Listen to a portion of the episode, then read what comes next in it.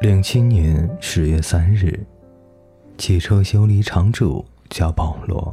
第二天上班的时候，路过车子，他还停在马路边。我从自行车上下来，打开车门，插入钥匙，尝试启动，还是不好用。于是我就拿出纸笔，用英文写上：“汽车一坏，马上会有人把它拖走。”并留下了我的联系电话。我骑车下山，到汽车修理厂，解释了大概状况，告诉他们车子现在的大体位置，然后把钥匙留给他们，就去上班了。晚上下班回来的时候，车子已经不见了。零七年十月五日，红玫瑰与红辣椒乐队。上午的时候，保罗给我打电话，他说：“你好吗？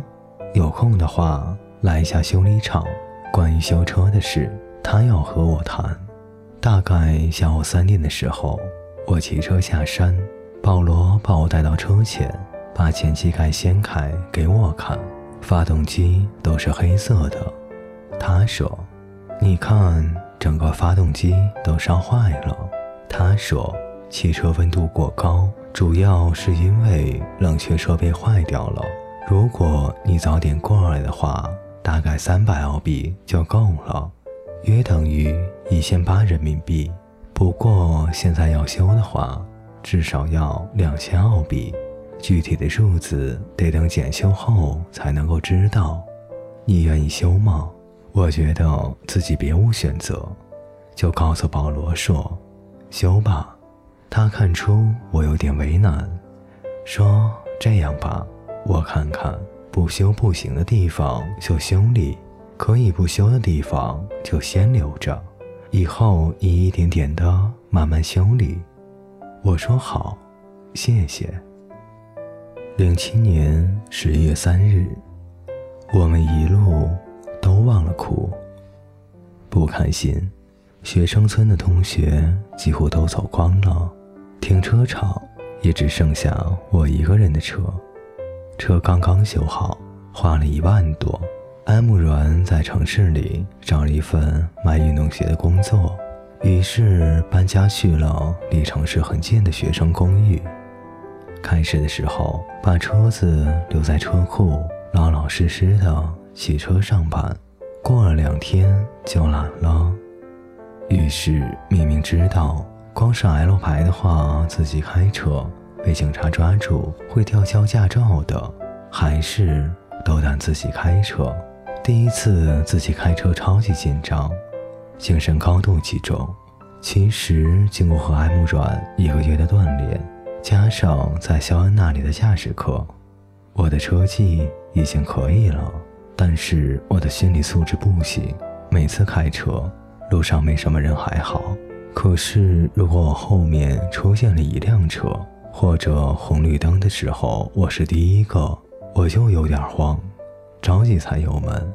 不过自己开车一周以后就不太紧张了，虽然虽然还是有的时候开着开着忘记了速度，一看表在限速五十的地方开到八十，还有的时候停车怎么也停不对。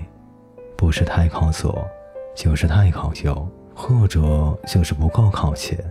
开车上班、下班挺惬意的，回到家以后就很容易不开心。不是我多愁善感，真正的寂寞是很真实的。有的时候我会觉得，只要我朋友或者我喜欢的人在我身边，再多的作业我也不怕。天天打工，我也不怕。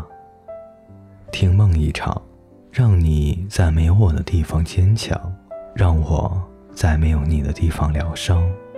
晚上八点的时候，外面还是亮的，因为停车的地方离我的车窗很近。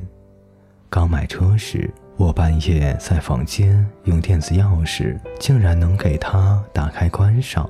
后来到了后半夜。总是觉得不放心，然后穿上衣服下楼，拉拉车门，看看锁上了没。下个月交陪安东尼度过漫长岁月的书稿。